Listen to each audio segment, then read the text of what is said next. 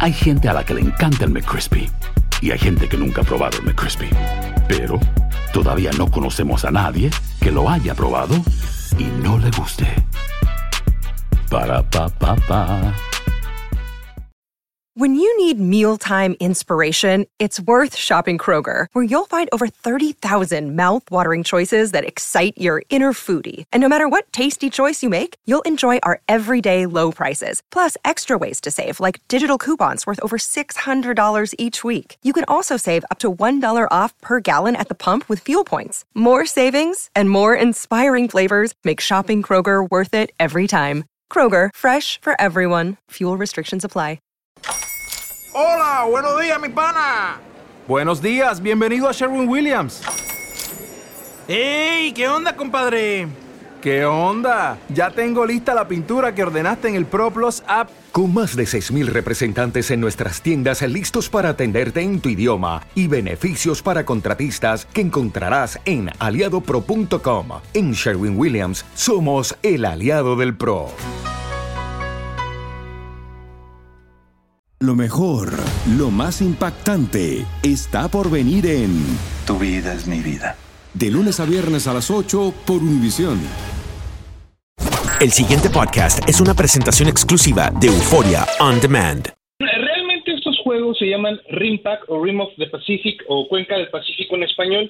Estos, estos eh, ejercicios militares se vienen desarrollando desde 1971. Eh, son, son juegos que, que ya tienen su, 20, eh, su vigésimo sexta edición este año y así como usted eh, acertadamente comenta, tropas mexicanas están participando en la cuestión eh, operacional. Mm, ¿Y este tipo de actividades, Guillermo, en qué se basan? ¿Qué, qué actividades hacen internamente como, como prácticas? Bueno, estos juegos, eh, o como se les llama en, en, en el argot eh, militar, eh, tienen como, como finalidad el poder homologar procedimientos. México no es el único país que, que participa. Eh, por ejemplo, participa Nueva Zelanda, Reino Unido, Australia, Japón, Malasia, Perú, Singapur, Chile, que en este caso el día, en este año, eh, son quien comanda estos, estos, estos eh, simulacros. Entonces, un, una gran felicitación a la, a la flota chilena, que es la primera vez que una flota de habla hispana los comanda, eh, así como China, Ecuador, India, México, Filipinas y Rusia.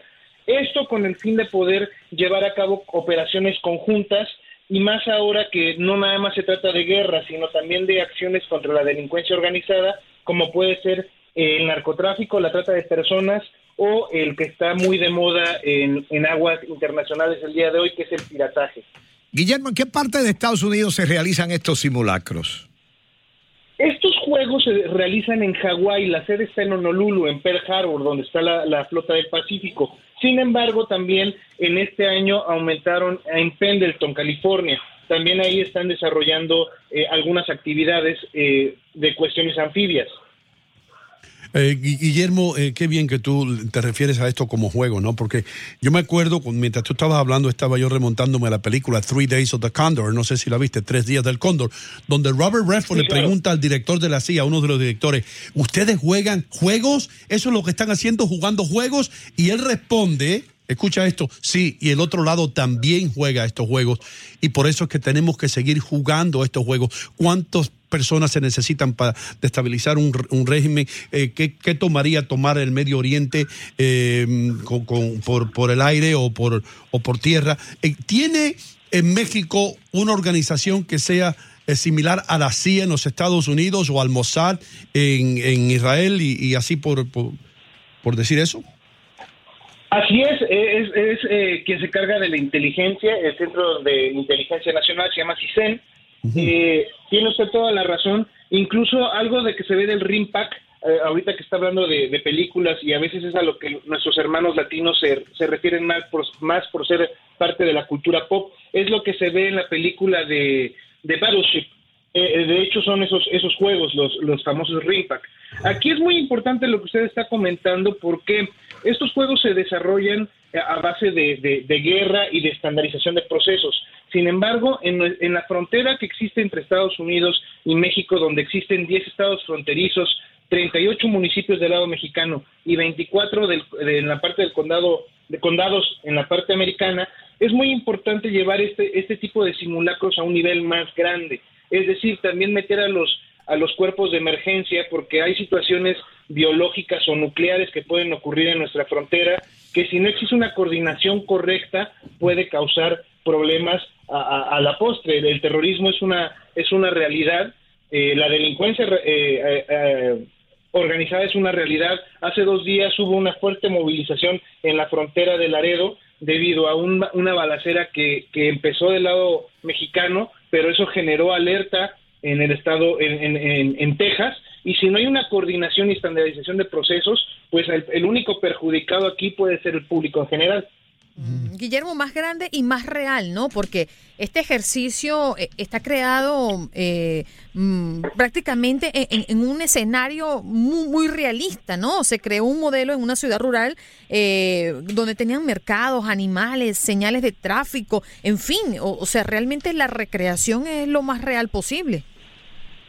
Así es, lo que pasa es que ya no estamos en, un, en una etapa, en una era de guerra convencional, sino uh -huh. que eh, las reglas de, de, de, de, estos, de estos escenarios bélicos han cambiado. Ya no existen los enemigos con el uniforme del color contrario, eh, sino que estos están eh, insertos dentro de la misma sociedad. Incluso eh, tan así es real que pues eh, funcionan o, o, tra o, trabajan de forma coordinada en estos juegos 25 naciones, 46 embarcaciones, más de 200 aeronaves, en esta ocasión 5 submarinos y un total de 25 mil hombres. Es decir, estos juegos tienen, o estos ejercicios navales tienen eh, un, tamaño gigantesco.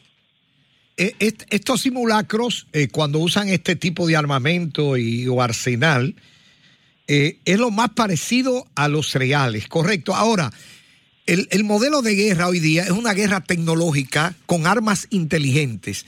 Dentro de ese, de, de ese entrenamiento que tienen o simulacro, ¿también se lleva a cabo el uso de, de armas inteligentes?